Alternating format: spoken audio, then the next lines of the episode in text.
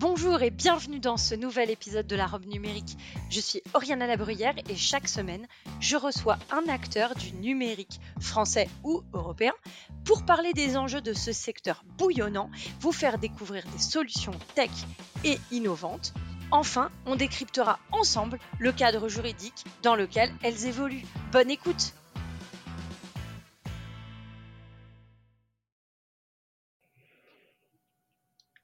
Chère auditrice, chers auditeurs, aujourd'hui je vous propose un épisode pas comme les autres, même très spécial. Il va pas vraiment être question de tech aujourd'hui, mais restez avec moi car le sujet est très intéressant. Vous le savez peut-être si vous me suivez depuis un petit moment, mais avant d'être passionnée de tech, je suis avocate en droit du numérique et j'interviens principalement en protection des données et en cybersécurité. Et c'est bien de protection de l'information et de la donnée au sens large dont on va parler aujourd'hui mais à un niveau bien différent de celui qu'on traite habituellement dans nos épisodes. On va parler de données industrielles, d'espionnage, de guerre économique et de souveraineté nationale. Et c'est avec un immense plaisir que j'accueille aujourd'hui Alexandre Leretre et David Jean Dro, qui ont co-réalisé l'incroyable documentaire La bataille d'Airbus, disponible en intégralité et gratuitement sur arte.fr jusqu'au 26 juillet. Ce documentaire passionnant retrace l'épopée juridique qu'a traversé Airbus il y a de cela quelques années, accusé de corruption par le Department of Justice américain et le célèbre FBI. Alexandre, David, bonjour et merci infiniment d'être au micro de la robe numérique. Il nous reste quelques jours pour faire la promotion euh, de ce documentaire. On va peut-être, euh, je voudrais que vous vous présentiez, que vous c'est pas la première fois, c'était presque une récidive, euh, ce style de documentaire. Donc, si vous pouvez évoquer l'affaire Alstom également, ce serait super dans votre présentation. Oui, bien sûr. Euh, donc, bah, merci de nous recevoir. Donc, euh, moi, je m'appelle David Gendreau. Euh, j'ai, je suis un parcours audiovisuel assez classique et Alexandre, lui, a un peu un parcours plus, plus universitaire. Et ensemble, on avait déjà réalisé effectivement un documentaire en 2017 qui s'appelait Guerre fantôme, la vente d'Alstom à General Electric, qui avait été diffusé sur la chaîne LCP, qui est la chaîne parlementaire, et qui est un film qui, qui, abordait l'affaire Alstom qui était déjà une affaire euh, de guerre économique euh, où, euh, Alstom s'était fait racheter par son concurrent américain, du coup General Electric, alors qu'Alstom était poursuivi pour fait de corruption par, le département de la justice des États-Unis. Et nous, la théorie qu'on, élaborait dans le film, c'était qu'en fait, il y avait un lien entre ces deux affaires, c'est-à-dire que la pression juridique qui avait été mise sur l'entreprise a été mise au point pour ensuite la racheter. Et, euh, et donc euh, la bataille d'Airbus, du coup, est la suite en fait de, de l'affaire Alstom. Les deux films sont intimement liés. Euh, parce que la position de la France a beaucoup changé, parce que Airbus était la prochaine cible. Airbus en plus c'est une entreprise beaucoup plus grosse qu'Alstom, et donc voilà. Donc en fait après après cette, ce, documentaire sur Alstom, on a on a décidé de, se lancer dans, dans, ce film sur Airbus qui en est la, la continuité directe. Alors et toi Alexandre, est-ce que tu peux te présenter aussi, parce que tu es en plus quand même à la manœuvre pour la réalisation artistique des contenus, notamment de toute la partie BD qu'on voit beaucoup dans le documentaire. Tu peux nous en dire un mot? Euh, Ouais, bien sûr. alors, je m'appelle Alexandre. Du coup, effectivement, je suis réalisateur euh, documentaire avec euh, avec David Gendreau et j'ai un parcours un peu plus euh, un peu plus académique là où David est vraiment une culture de, de, de la technicité de l'image de, de par sa formation. Moi, j'ai un parcours plus académique en étant passé par par l'université, la science politique et l'intelligence économique, mais il se trouve aussi que je suis illustrateur en fait sur sur mon temps libre et que ça a fini par par se réinvestir concrètement dans des, dans des projets professionnels. Donc euh, oui, effectivement, je dirige aussi la, la direction artistique des animations des films, euh, dont j'en dessine une partie. Euh, ce qui à la base était une sorte de avait été envisagé comme une espèce de, de, de pis-aller euh, parce qu'on n'avait pas forcément les moyens de faire des grandes reconstitutions euh, hollywoodiennes en fait pour le premier film. On avait engagé un illustrateur à l'époque pour euh, illustrer des séquences euh, qui n'étaient pas évidentes euh, forcément à, enfin qui méritaient d'être montrées aux téléspectateurs pour pour clarifier des choses et aussi parce qu'on n'avait pas d'archives en fait pour les illustrer. Et comme ce, cet illustrateur s'était décommandé au dernier moment, bah, je, je, je m'étais proposé pour, pour faire la chose. Et voilà, voilà En comment tout ça s'était fait. Quoi. dans alors pour ceux qui l'ont pas vu, euh, on voit énormément d'illustrations. Il y a quand même beaucoup de reconstitutions qui sont faites euh, comme un petit dessin animé. Ça donne euh, une approche. Moi, j'ai trouvé très dynamique dans le documentaire. Est-ce que c'est un choix que vous avez fait qui était vraiment aussi budgétaire ou ça a été vraiment un choix de production dans la manière dont vous aviez envie de rendre le support, enfin le documentaire? Pour le coup, euh, déjà merci. Et, euh, pour le coup, pour le premier, c'était initialement des raisons budgétaires, mais ça avait donné un résultat euh, intéressant et beaucoup de, beaucoup de spectateurs revenaient sur, sur ce résultat en disant que ça, enfin, que ça avait un certain impact. Donc disons que pour le deuxième, non, c'était vraiment devenu un choix, un choix esthétique, un choix de production. Euh, aussi une volonté de, de, de, varier les outils en fait pour exprimer des idées. Et puis, mais en, mais en même temps, le, le, le casse-tête, c'est que dans la bataille d'Airbus, on expose beaucoup de concepts euh, euh, juridiques qui sont liés à du droit international, à du droit des affaires, à l'extraterritorialité, etc., qui sont des concepts assez euh, assez compliqués, assez abscons, on va dire, à représenter. Et l'idée, c'était vraiment aussi de de mettre à l'aise le spectateur pour qu'il enfin déjà qu'ils s'ennuient pas, qu'ils soient un peu stimulés visuellement et que, enfin, qu'il n'y ait pas ce, cet effet. Euh, enfin, on pourrait s'attendre à ce que les gens piquent du nez en fait quand on fait un film grand public qui va pas rentrer dans des, des, des concepts aussi parfois un peu arides en fait auxquels il n'est pas habitué. Et là, l'idée c'était vraiment d'avoir presque une approche euh, limite publicitaire en fait sur ces passages-là, d'avoir vraiment euh, des séquences un peu un peu pop. Euh, qui, qui, reprennent aussi des codes de la culture populaire. En fait, on a aussi des séquences ah bah on... un peu, euh, qui parlent de Game, Game of Thrones. Ouais, un peu Game of voilà. Thrones, clairement. Ah, il y, a, y a des séquences qui sont carrément Game of Thrones. Ouais. Il, y a, il y a des séquences très Game of Thrones. Bon, on ne sur l'auditeur, il n'y a pas de torture dans ce film, mais ni de mais, mais euh, en tout cas, on ne voit pas de torture à l'écran. Euh, mais effectivement, ce que tu dis, c'est très vrai, Alexandre. On, donc, euh, pour que vous compreniez, en tout cas ceux qui nous écoutent, effectivement, c'est un, film sur l'extraterritorialité américaine, sur la capacité d'un État, donc là c'est les Américains, mais ça pourrait être un autre État, de euh, ce que nous on vit comme une ingérence dans une entreprise privée, intégralement privée, où en fait l'organisation américaine le département of justice va venir faire des contrôles en interne, sur pièce. Ils ont besoin d'avoir accès aux documents, ils veulent savoir ce qui se passe, comment ça se passe, avoir accès aux documents, extraire de la donnée, etc. Euh, et après, la question est pourquoi?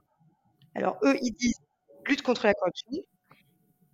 On pourra laisser l'auditeur euh, faire son avis à à, après avoir visionné le documentaire, on va peut-être pas tout raconter.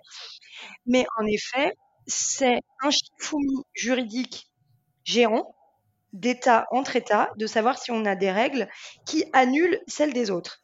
Et ce que j'ai trouvé très euh, intéressant dans le documentaire, c'est qu'on voit comment a été élaboré en réaction la loi Sapin 2, une, enfin la loi Sapin euh, du nom de Michel Sapin, euh, qui était à euh, au gouvernement, comment on a réagi pour protéger une entreprise de ce que nous, on considérait comme une ingérence euh, étrangère dans la connaissance d'un fleuron de l'industrie française qui, euh, au-delà de faire des avions, fait aussi euh, du militaire.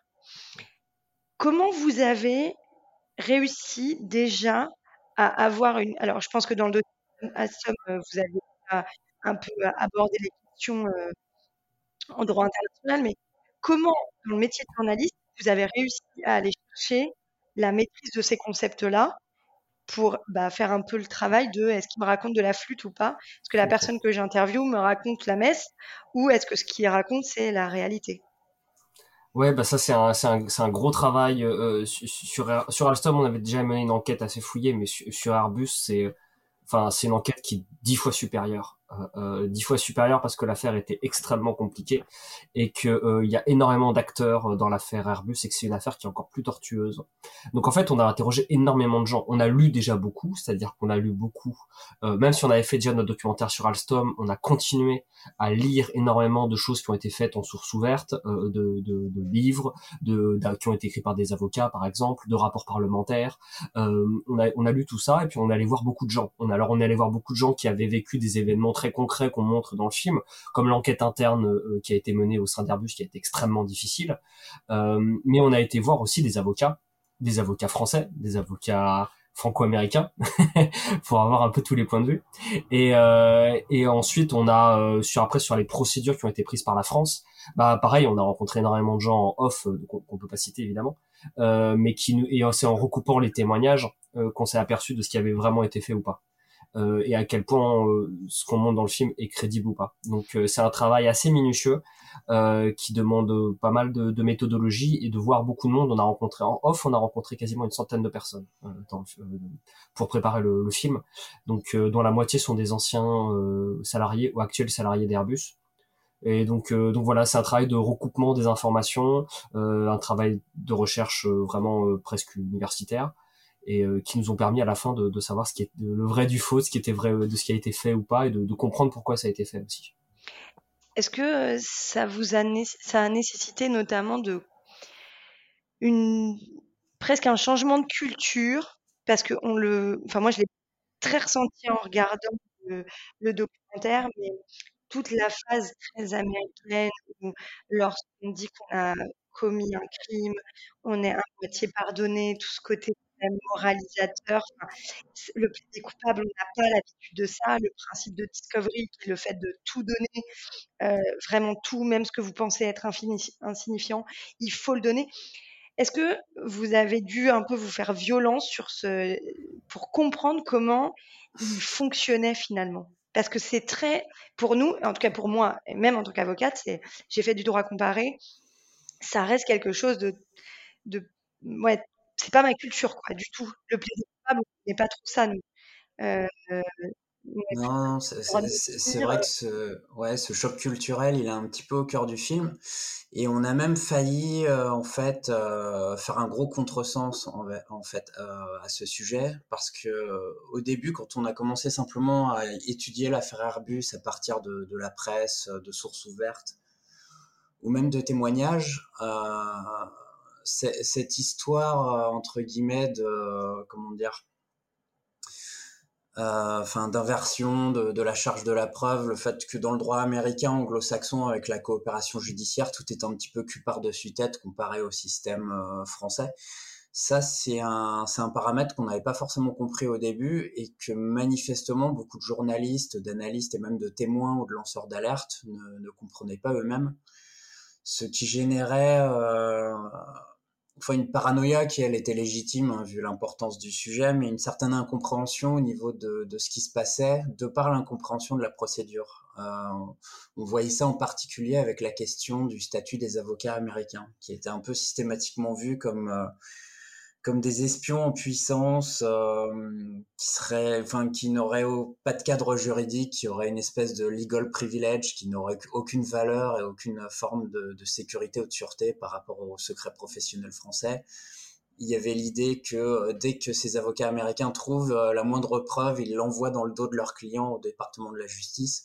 En fait, tout ça, ça résultait de, bon, à la fois de questionnements légitimes et les questionnements d'espionnage pur et dur, c'est vrai qu'on les pose euh, dans le film, mais ça résulte aussi d'une incompréhension de, ce que c'est que la coopération judiciaire en fait euh, avec les, Américains. Et nous-mêmes, on n'avait pas en tête en fait tous ces tous ces paramètres-là, et euh, c'est vraiment au fur et à mesure de l'enquête et de nos lectures que qu'on a fini un petit peu mieux par intérioriser comment ça fonctionnait. ça a beaucoup changé aussi notre perception de, de l'enquête et de, de l'affaire Airbus. Et de la stratégie judiciaire adoptée par, euh, par Airbus en réalité, parce que le, le film est vraiment une, une un jeu de strat, enfin un film de stratégie en fait judiciaire où il y a des plans, des pions qui sont placés à un certain endroit, d'autres qui avancent, d'autres qui reculent. Euh, voilà, donc c'est c'est et la stratégie judiciaire d'Airbus effectivement euh, euh, n'était compréhensible que quand on avait cette euh, cette différence culturelle en tête. sinon on comprenait pas ce qu'il faisait en fait, ce qui a fait naître beaucoup de beaucoup de théories dans certaines pas forcément fausses en tout cas qu'on n'invalide pas, mais qui, qui, ne qui ne qui ne permettait pas d'expliquer l'intégralité de la stratégie judiciaire d'Airbus. Et, euh, et c'est vrai que euh, juste pour en, revenir juste au concept, c'est vrai que euh, en chez les Anglo-Saxons, entre le procureur et l'entreprise, il y a une négociation et le juge à la fin ne vient que tamponner une négociation. Et en général, d'ailleurs, les personnes physiques s'en sortent bien. Euh, et donc, et, et le, le, procureur demande à l'entreprise, donc en l'occurrence par exemple Airbus, d'aller chercher elle-même les preuves de ses propres fautes en engageant elle-même des, cabinets d'avocats. Ce qui est délirant pour nous. Pour nous, il y a quelqu'un qui accuse, quelqu'un qui défend et un juge au milieu qui tranche. Euh, euh, une, entité morale ne va pas engager des avocats pour trouver des preuves contre elle-même. C'est du délire.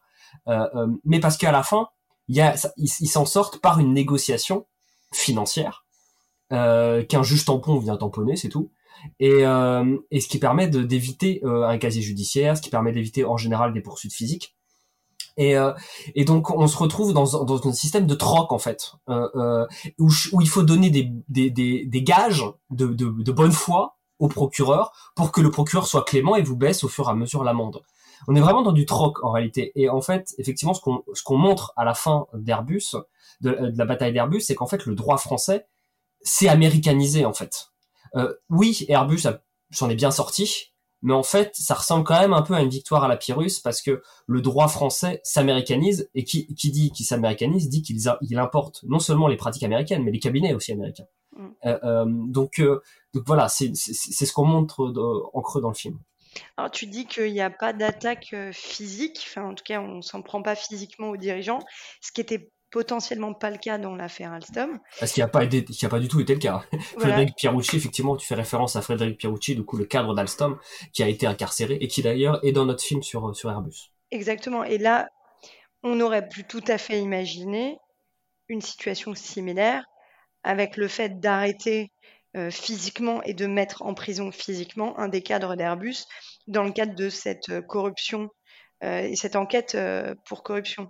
Ah bah c'est c'est on, on, produit même un document interne à l'entreprise Airbus, qui est un document qui n'était pas public, une vidéo qui a été euh, deux vidéos même euh, où on voit le directeur juridique d'Airbus, enfin le general counsel, donc euh, John Harrison, dire vraiment il ne faut il faut pas que nos employés se retrouvent avec une tenue orange en tôle. Mm. Donc c'était, je veux dire, c'est pas une, on voit que c'était le mot d'ordre de l'entreprise. Il avait même fait, on, le montre dans le film, il avait même fait, une, un, spot publicitaire aussi.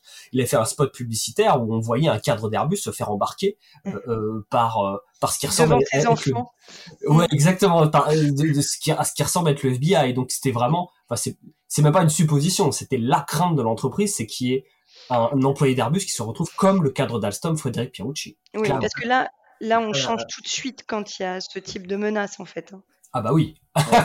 ah oui. En général, quand les personnes physiques sont menacées, c'est pas pareil. Surtout quand il s'agit du, du COMEX, on va dire.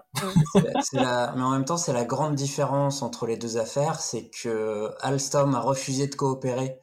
Donc il y a euh, des poursuites physiques, et par poursuite physique, là on parle vraiment de cueillir un type à l'aéroport, de lui mettre... Euh, les menottes et de, l'emmener dans des geôles. quoi. Euh, il y a un refus de coopérer d'Alstom qui résulte euh, finalement dans ce durcissement euh, extrêmement fort de la justice américaine.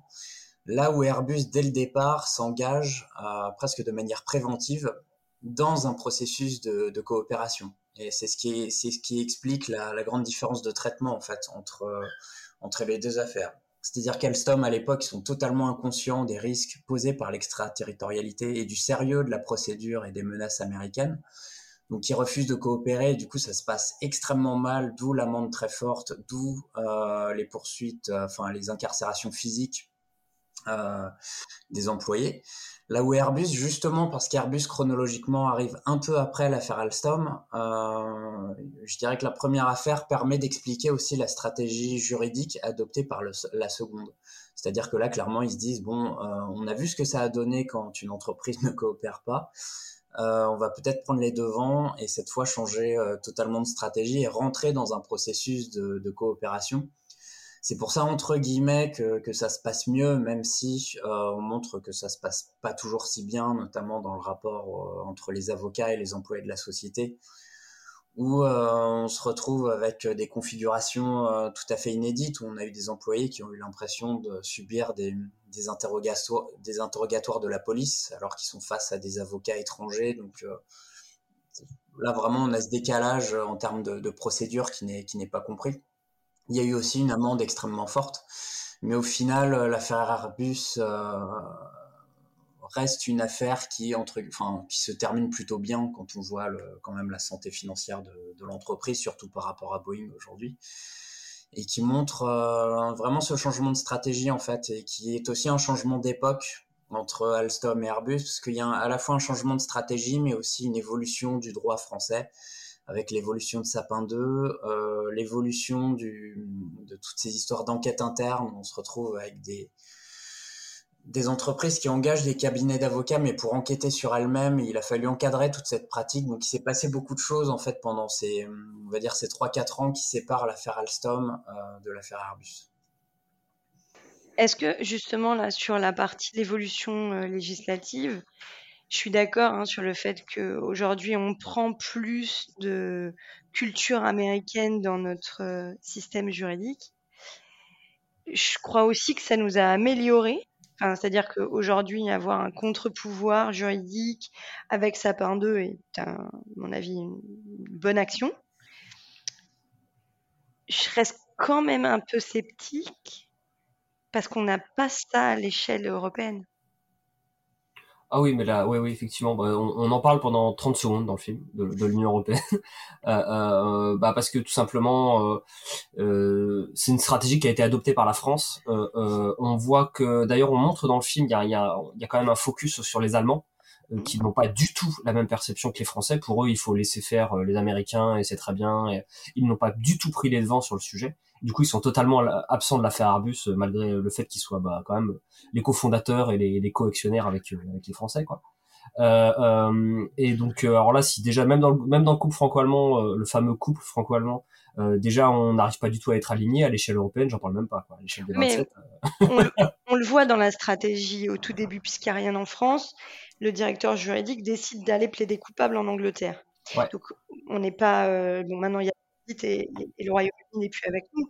Mais finalement, c'est des réglementations qui pouvaient avoir un pendant sur le territoire européen, mais pas avec une réponse européenne coordonnée. Oui, et puis c'est l'Angleterre, c'est, ça, reste, ça reste le modèle anglo-saxon euh, euh quand même. Ils avaient déjà une loi, euh, c'est le UK, c'est le UK Bribery Act, c'est ça, qui date de 2011, qui était déjà calqué sur la loi américaine euh, FCPA. Euh, donc une loi anticorruption, mais qui permet de, comment dire, de déclencher un processus transactionnel avec la personne morale, de, lancer une coopération. Donc les, Britanniques avaient déjà quelques années d'avance. Et c'est au moment où Airbus dénonce aux Britanniques euh, que la loi Sapin 2 en France, qui elle-même le décalque de ces deux autres lois anglo-saxonnes, euh, est, est promulguée. Mais du coup, est-ce que vous pensez que... Bon, moi, j'ai pas d'avis là-dessus, mais Enfin, en tout cas, je ne le donnerai pas ici. Mais est-ce que vous pensez que ce type d'affaire va pousser une réponse européenne coordonnée à terme? Non, ça peut, faire naître des, peut-être des initiatives euh, individuelles euh, de certains pays qui regardent au fur et à mesure ce qui s'est passé en France, mais de, là à avoir euh, des décisions prises à l'échelle de l'Union européenne, c'est-à-dire au niveau des 27, euh, j'y crois pas du tout parce que parce qu'on n'a pas du tout les mêmes positions vis-à-vis des États-Unis. Euh, euh, tout simplement. La France, en fait, même si parfois certains peut-être auditeurs considèrent que les positions de la France sont sont très atlantistes, euh, euh, euh, ça peut l'être parfois, mais, mais clairement par rapport à d'autres pays de l'Union européenne, euh, on l'est beaucoup beaucoup moins. Et rien que avec l'Allemagne, l'Allemagne est très très atlantiste et ne, et, ne souhaite pas du tout. C'est pour ça d'ailleurs qu'ils sont pas dans l'affaire, c'est qu'ils ne souhaitent pas prendre de mesures qui puissent faire une, barrière euh, euh, vis-à-vis de, de l'extraterritorialité des, des Américains. Et il y a d'autres pays en Europe qui sont sur cette position. Euh, donc il y a même la France qui, je crois que c'était lorsque Fabius était aux, affaires étrangères, la France avait avait envoyé, c'était vers 2015, quelque chose comme ça, ouais. avait envoyé des des, des lettres, enfin des à tous les pays de l'Union européenne pour pour pour prendre des mesures vis-à-vis de l'extraterritorialité du droit américain et personne n'avait répondu sauf les Anglais qui étaient à l'époque du coup dans l'Union européenne. donc et les Allemands vraiment étaient se taisaient. Donc je je j'y crois j'y crois pas du tout que on va dire que ça que, que ce qui a été pris par la France avec Sapin 2 et l'agence française anticorruption vont se transposer euh, assez rapidement euh, à l'échelle de l'Union européenne. Mais j'y crois pas du tout. Et même avec la poussée euh, du modèle chinois, parce que bientôt, et c'est comme ça que le film termine, mais effectivement, le fait d'être pris en étau potentiellement entre deux puissances économiques mm. et donc juridiques, parce qu'au final, c'est ça le corollaire, hein, c'est de dire euh, on, a financièrement la puissance de le faire, et donc on s'est armé juridiquement pour pouvoir avoir euh, des compétences extraterritoriales. Est-ce que vous ne pensez pas que quand même, il y a un moment, où il y aura un sursaut? Euh, L'étau qu'on présente dans le film à la fin, effectivement, est une, une inquiétude et vraiment de la prospective à très long terme. Les Chinois ont pris des mesures euh, extra, des, ont adopté des lois extraterritoriales offensives, alors pas sur la corruption, sur d'autres sujets, sur l'export contrôle, sur les embargos, etc. Euh, et des lois défensives calquées sur Sapin 2. Euh, euh, mais pour l'instant, on n'a rien fait. C'est-à-dire qu'on voit, on voit qu'ils grossissent économiquement, on a, qu'ils grossissent en influence, qu'ils adoptent des lois défensives et offensives, mais pour l'instant, ils sont absents de ce jeu-là. Ça reste une spécificité américaine pour l'instant, type d'offensive juridique. Les gendarmes du monde, quoi. Exactement. Bah oui, exactement. puis c'est très dans leur culture. donc les Chinois, si vous voulez, c'est on, on les attend au tournant, mais ils sont pas encore arrivés. Et est-ce qu'ils arriveront d'ailleurs un jour? Est-ce est que euh, ça, c'est une question. En tout cas, on voit qu'ils s'arment. Et en général, quand on s'arme, c'est que c'est qu'on se prépare à quelque chose. Mais euh, mais euh, j'attendrais j'attendrais vraiment que les, Chinois soient vraiment offensifs, c'est-à-dire qu'ils passent vraiment à l'action pour, pour pour dire qu'il s'il va vraiment se passer quelque chose à l'échelle de l'Union européenne. Mais je, je c'est pour ça que sur les Chinois, ça reste vraiment de la prospective. C'est vraiment les dernières secondes du film. Et on sait que c'est une préoccupation de beaucoup d'acteurs, mais mais pour l'instant, ça reste théorique. Jusqu'ici, les Chinois n'ont pas eu besoin d'extraterritorialité. Euh, un, pour être compétitif économiquement, et euh, deux, euh, pour euh, que ce soit nous espionner ou récupérer des, enfin récupérer des brevets ou quoi que ce soit. Soit ils l'ont fait par l'espionnage, je dirais à l'ancienne, soit ils l'ont fait par les délocalisations qu'on leur a données sur un plateau d'argent. Donc, à la rigueur, jusqu'ici, s'en sont sortis très bien sans avoir recours à ce genre de à ce genre de mécanisme qui de toute façon est vu de manière euh, est vu comme quelque chose d'agressif et d'intrusif. Euh, enfin, ils auraient tort de se mettre une cible euh, sur le dos en nous attaquant de manière aussi frontale, à mon avis. Ça m'étonnerait qu'ils qu enfin, qu'ils le fassent très prochainement. Quoi. Ce serait que c'est vraiment une puissance ascendante, enfin montante. Ils n'ont pas besoin de ça pour l'instant. En fait, mon point, il est parce que les entreprises américaines sont quand même l'objet de sanctions et d'interdictions sur le territoire américain. La... L'entreprise chinoise, tu veux dire J'ai dit quoi? Américaine. ah oui, pardon. Des entreprises chinoises sont euh, euh, frappées d'interdiction d'exercer sur le territoire américain. Euh, des entreprises industrielles dans les télécommunications. Là, on a des réseaux sociaux. En Europe, on, va prendre le même pli, j'ai l'impression, sur la partie réseaux sociaux. Euh, en tout cas, il y a un rapport du Sénat là sur TikTok avec une potentielle interdiction, etc. Donc, on le voit quand même monter. Donc, je me dis, s'ils se sont armés et que nous les attaquons finalement en leur refusant leur marché, de deux choses l'une. Soit ils se disent, bon, bah, on se contente de notre marché qui est déjà le marché asiatique, qui est déjà un très gros marché, soit ils ripostent. On verra. Ouais. Euh, Est-ce qu'ils riposteront de, vraiment avec de l'extraterritorialité? Ça, je, je faudra voir. En tout cas, on voit qu'ils s'arment. C'est ce qu'on dit dans le film. Pour l'instant, c'est la seule chose factuelle que l'on ait. C'est-à-dire qu'on voit qu'ils s'arment en termes de loi, et, et, et, et ça, c'est un signe. Mais euh, en tout cas, ce qui est sûr, c'est que si ils, prennent, si ils mettent des actions extraterritoriales, euh, euh, la réaction sera pas du tout la même des pays européens que vis-à-vis de l'extraterritorialité américaine, parce que l'extraterritorialité américaine a fonctionné jusque-là et d'ailleurs a principalement ciblé des entreprises européennes. Hein, faut, faut le rappeler. C'est ni des entreprises asiatiques, ni des entreprises russes, ni des entreprises euh, américaines. C'est principalement des entreprises européennes et ça marche parce que y a, ça s'accompagne d'un soft power américain extrêmement puissant depuis la fin de la, la Seconde Guerre mondiale, qui fait que bah c'est plutôt bien vu quoi. C'est plutôt bien vu. Alors ça a changé un peu en France après l'affaire Alstom mais mais mais globalement euh, et on le voit toujours en Allemagne c'est c'est ça reste de la lutte contre la corruption et ils ont raison et puis corrompre c'est mal voilà exactement. donc euh, donc ils peuvent ils peuvent avoir tous les droits du coup euh, euh de poursuivre n'importe quelle entreprise de d'infliger des très grosses amendes et de leur demander des transferts massifs de documents parce que parce qu'il y a ça aussi effectivement qu'on a, a je sais pas si on l'a abordé suffisamment, mais au cœur de cette question de la lutte contre la corruption, il y a aussi l'accès à des données très stratégiques et en, volume de énorme euh, de, de, de, des entreprises concernées. Euh, euh, donc et tout l'objet de la loi Sapin 2, c'est pas seulement de, de, lutter contre la corruption pour couper l'arbre sous le pied des, des, des Américains, c'est aussi de protéger le transfert de documents des entreprises françaises vers le, le département de la justice américain. Du coup, est-ce qu'on peut croire tous les gens qui témoignent dans votre documentaire? Bah en fait nous dans le film on, met en perspective des points de vue. Donc euh, après euh, c'est pas à nous de dire qui on doit croire et qui on ne doit pas croire. En tout cas les éléments qu'on avait et qu'on a pu produire en tout cas euh, euh dans le film on, les a mis donc donc je vais pas dire un tellement un tel un tel raconte des cracks etc on met en perspective des, des points de vue des faits. Et, euh, et ensuite bah, c'est au spectateur aussi de travailler un peu. Voilà.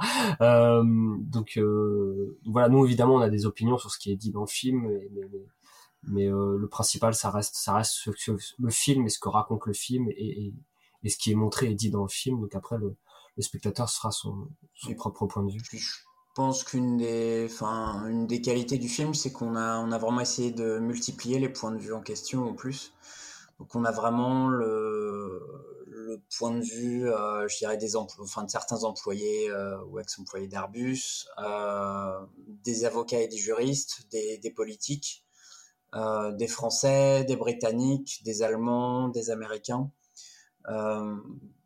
Euh, on essaie vraiment d'avoir un point de vue, un point de vue global. On n'a pas essayé de faire un film à charge. on a vraiment chacun qui, qui, qui donne son point de vue. Après, effectivement, euh, la vérité se trouve, euh, se trouve entre tout ça. Quoi.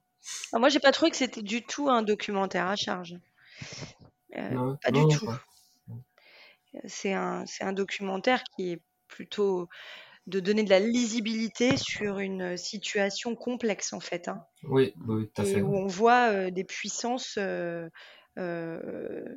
émerger, des gens se révéler, euh... Je crois savoir à qui tu fais référence. Voilà. Mais euh, voilà, c'est, c'est, non, non, c'est, pour moi, c'était pas un c'est pas du tout un documentaire à charge. Est-ce que vous travaillez sur un autre projet ou c'est trop tôt là déjà? Faut se remettre de celui-là. Euh, alors celui-là, ça a pris trois ans. Euh, on a commencé à plein temps en janvier 2020 et on a terminé en janvier 2023. Donc, euh, donc euh, effectivement, c'est un gros, gros, gros morceau. Il faut un peu le temps de, de s'en remettre. Et puis, euh, donc du coup, en fait, on fait ce qu'on avait exactement fait d'ailleurs entre entre l'affaire Alstom et l'affaire Airbus. C'était passé deux ans et demi à peu près. Et on fait des, des films institutionnels euh, sur la cybersécurité et la conformité. ça s'appelle Tribal Production. Et, et, donc en fait, on ça, fait, ça permet de faire des formats courts, euh, euh, d'apporter notre savoir-faire de documentariste, notre savoir-faire visuel aussi un peu un peu inédit euh, dans le domaine de, des vidéos d'entreprise. On avait déjà fait ça pour une web série qui s'appelait Cybervox, qui est une web série qui était faite par par une société de cybersécurité qui s'appelle Elyséum.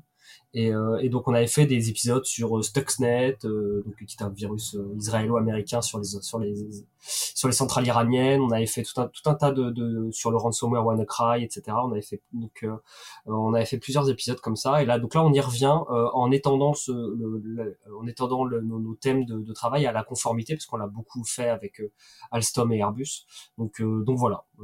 pour l'instant on est sur des formats courts à destination des, des entreprises. Très bien ces vidéos au Lyséum.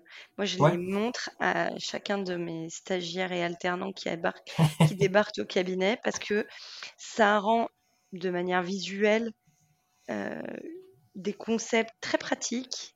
On comprend tout de suite de quoi il s'agit. Et ça, bizarrement, même si c'est de la BD, tout de suite, on se dit que dans le monde réel, c'est possible. Et du coup, euh, ça rend un grand service. Euh, en tout cas, à moi, ça rend un grand service. Donc, merci beaucoup. Ah bah non, bah merci à toi. Puis bon, bah du coup, dédicace, dédicace à Faïs. Euh, on arrive à la fin du podcast. À quoi vous avez envie de dire non aujourd'hui?